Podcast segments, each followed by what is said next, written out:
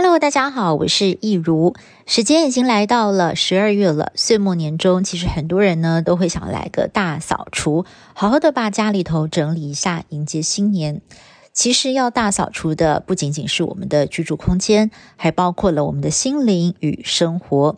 所以今天呢，一起聊聊，很想跟大家分享的就是这本我最近读过，真的是很棒而且很疗愈的书，叫做《我要的新人生》。作者呢是一位日本人，叫做川原卓四。你或许对他很陌生，不过啊，讲到他的太太，很多人就知道了。他的太太呢，就是推动怦然心动的空间整理术爆红的日本整理大师近藤麻里惠。麻里惠不仅在日本很红，现在呢，更随着 Netflix 平台为他制作一系列的节目，在全球爆红。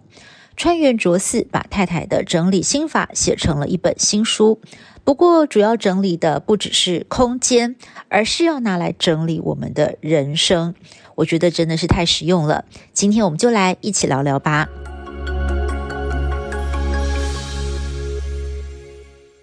我们先来说说这对夫妻的故事。川原卓四在认识马里会的时候呢，他自己在日本的一家人力资源公司上班，他做得非常的好，但是他觉得这不是他的热情，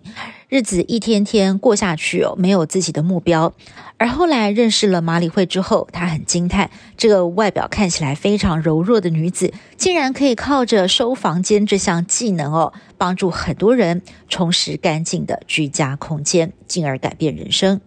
他突然发现自己的热情就是帮助马里惠推动这套怦然心动的整理心法，于是他把自己的工作辞掉，和太太一起合开公司，当太太的经纪人。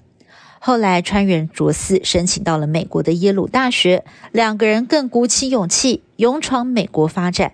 一开始也曾经四处碰壁，直到有一天，两个人带着马里惠的书来到《纽约时报》，送给一位跑生活风格线的知名记者。这位记者的桌子上堆了满满的文件跟资料，看起来也真的是非常的需要好好整理。而记者呢，就把整本书都看完了，也很认真的实践马里会在书中教授的整理心法。结果不只是他的书桌，连他的生活都焕然一新，让这位记者非常的高兴跟惊艳，就把整个亲身体验的过程写成了专题报道，刊登在《纽约时报》。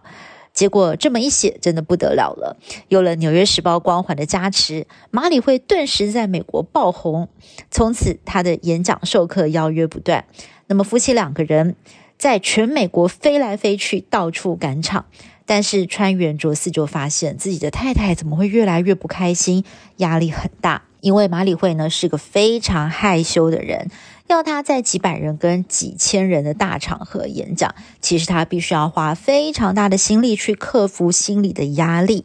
但是马里会为了要帮助更多的人，还有发展事业，他也就咬牙训练自己，苦撑过去。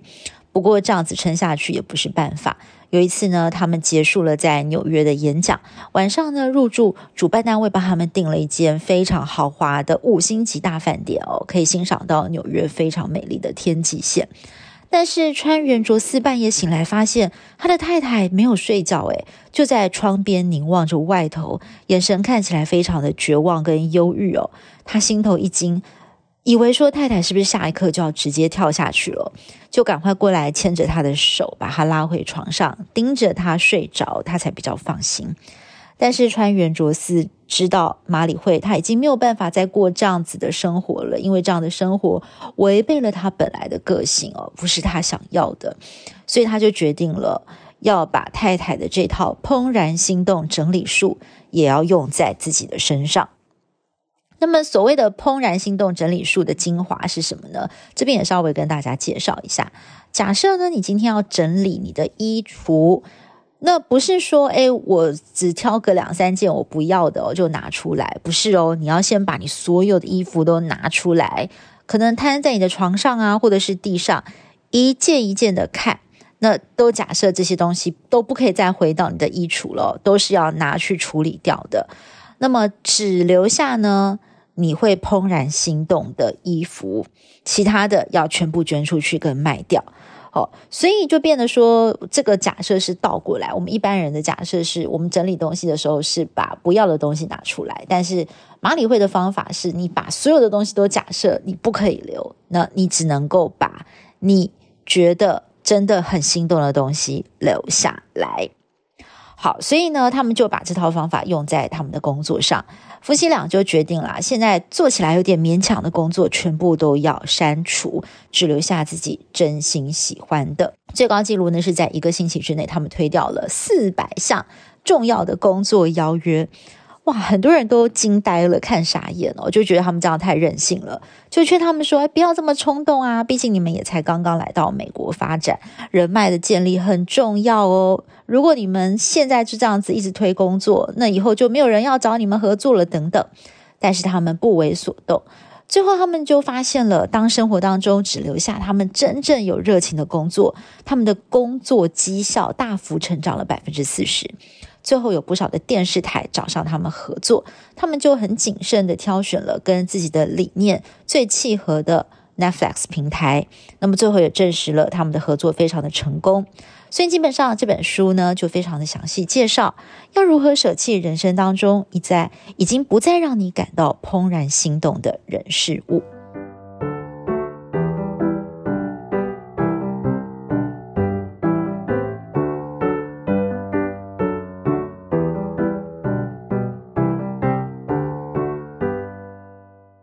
好，接下来我们就仔细想想，我们的人生是不是常常会碰到类似的状况呢？例如一段已经没有办法再走下去的感情，做起来觉得跟自己兴趣不合的工作等等。但是为什么要割舍会这么的困难？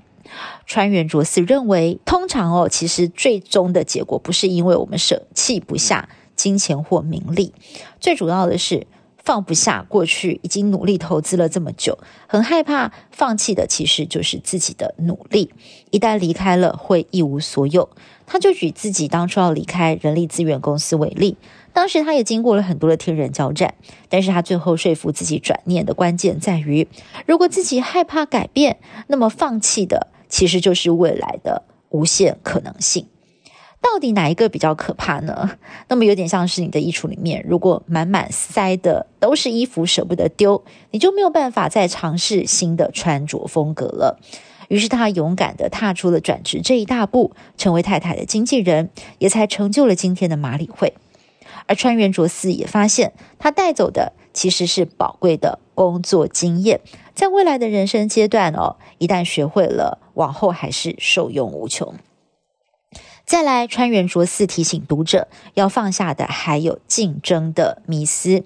很多人没有办法勇敢地踏出步伐去追求他们真正热情的事情，是因为他们在原来的领域做得太好了，一直都是第一名，都是顶尖。要全部归零，其实没有安全感。他就举登山为例子，如果你辛苦地爬上一座山头，其实在这上面欣赏一下风景哦，休息一下，时间到了，其实就可以下山了。那么，真正能够帮助别人的，不是一直在那个山头上，而是你下了山之后，你可以去跟那些还在爬山，或者是有兴趣想要攻顶的人说：“诶，这座山要怎么样来爬？怎么走会比较顺？哪些岔路要小心？等等哦。”那么，另外呢，还要放下的就是别人对我们的高度期待。其实不只是在台湾，在日本呢，长辈们也常常会教导年轻人。要继续努力呀，努力努力再努力，碰到了困难，你就咬紧牙关撑过去哦。很少人会问说：“你真的喜欢这件事情吗？”当然，如果是你真的很热情的事情，你如果努力起来，你应该是毫不费力，这些横在你眼前的关卡，你都可以充满热情的去克服、去突破。那我们从小呢，就一直在不知不觉当中，活成了别人眼中过得还不错的样子。深入检讨，可能一半以上的目标都是为了满足别人眼中成功的样本而不得不这么做。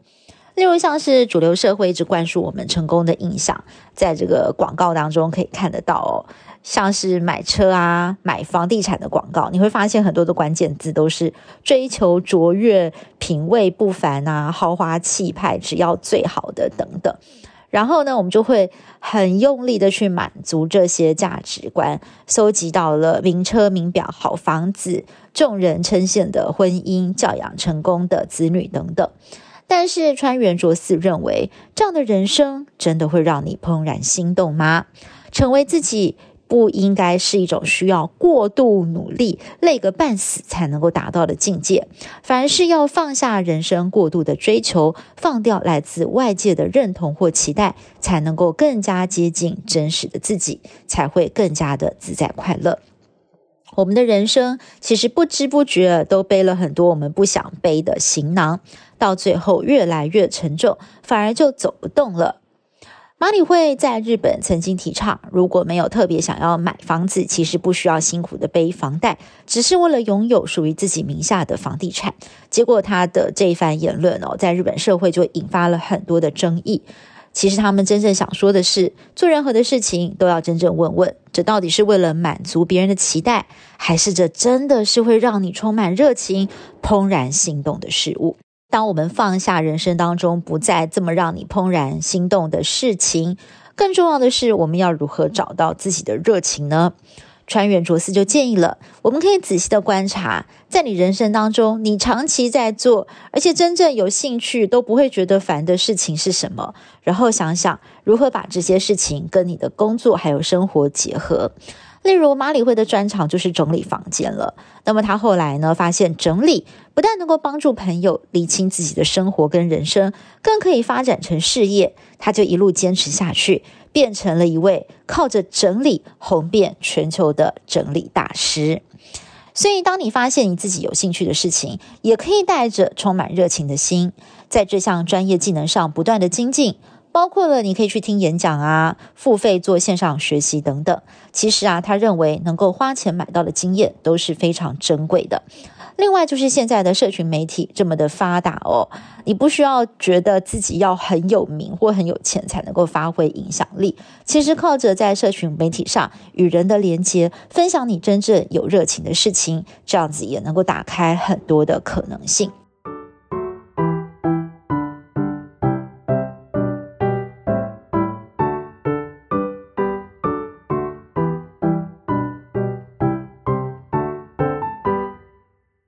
人生的大方向要整理，其实人生整理术呢，也可以落实在每一天的生活当中，而且非常的重要。因为呢，要改变大的方向，其实就是要从这些小事情开始做起，养成习惯。接下来他介绍了几个方法，我觉得也是非常的实用，包括了川原卓四跟麻理惠夫妇，他们每天都会做工作计划，列出一天当中必须要做的事情，然后呢，把最重要的五件事情标出来。问问自己，哪一件事情是今天非做不可的？又有哪些其实没有这么着急，而不是把每天的工作计划都塞得满满。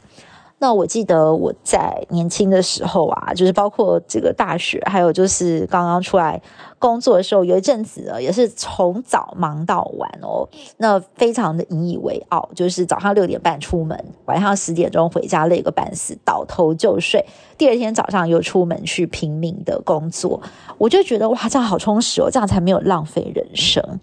但现在回想起来，那个时候自己的心很满。一天塞进了很多的工作，你要怎么样好好的思考每一位受访者说过的话？我就想到，我有一阵子最高纪录是一年呢，就是出差去了六七个国家。哇，我我曾经当记者的这个心愿就是，我希望可以透过记者这个工作来认识世界。但是，当你就是压力大到一年要去六七个国家采访了，把自己累到体力透支的时候，其实你根本就没有办法好好的去欣赏在这个旅途上的风景。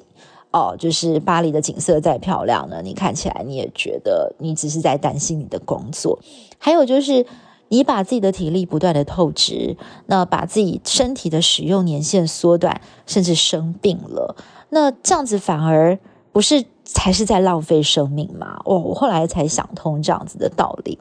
其实心里有余裕的时候哦，你反而可以把事情做得更细腻，做得更好。所以我觉得人生它其实真的是一场马拉松哦，而不是短跑。还有呢，就是我们每一天呢，真的是要把我们的生活环境整理干净，常常的来检查自己的居住空间有没有让你觉得不再怦然心动的杂物，需要动手整理。川原卓司就认为喽，如果你对你的角落的灰尘啊、脏污的地板、脏污的马桶、洗手台，或者是凌乱的空间，都愿意容忍、视而不见的话，那么你很可能就会对你不满意的工作、常常惹你生气的朋友、同事、讨厌的人，继续隐忍。而不能好好的想个办法，如何来跟他们沟通。那么，如果你愿意常常动手去维持环境的清洁，那你就能够有更清明的思绪，把你的人生打理得清清爽爽、轻盈而富足。这本书啊，其实没有很厚，但是它真的有很多发人深省的话语。我读完之后呢，又忍不住赶快去把我的房间动手整理一次，然后把衣服呢按照颜色深浅仔细的归归类，那么把这个床铺铺好，厕所打扫干净。那么再检查看看自己的书桌啦，还有墙壁上挂的画作、家具摆设，是不是都只留下让让自己可以怦然心动的物件？那么其实我也很希望自己可以再勤快一点啊，把自己能够居住的空间、啊，还有我们的人生哦，都能够时时保持在充满让自己怦然心动的人事物。那我也觉得这应该是我明年很大的心愿吧，所以呢，也希望说今天介绍这本好书，也能够帮助大家在岁末年终大扫除的时候呢，有一些启发。今天的一起聊聊，我们就聊到这喽，我们下次再会，拜拜。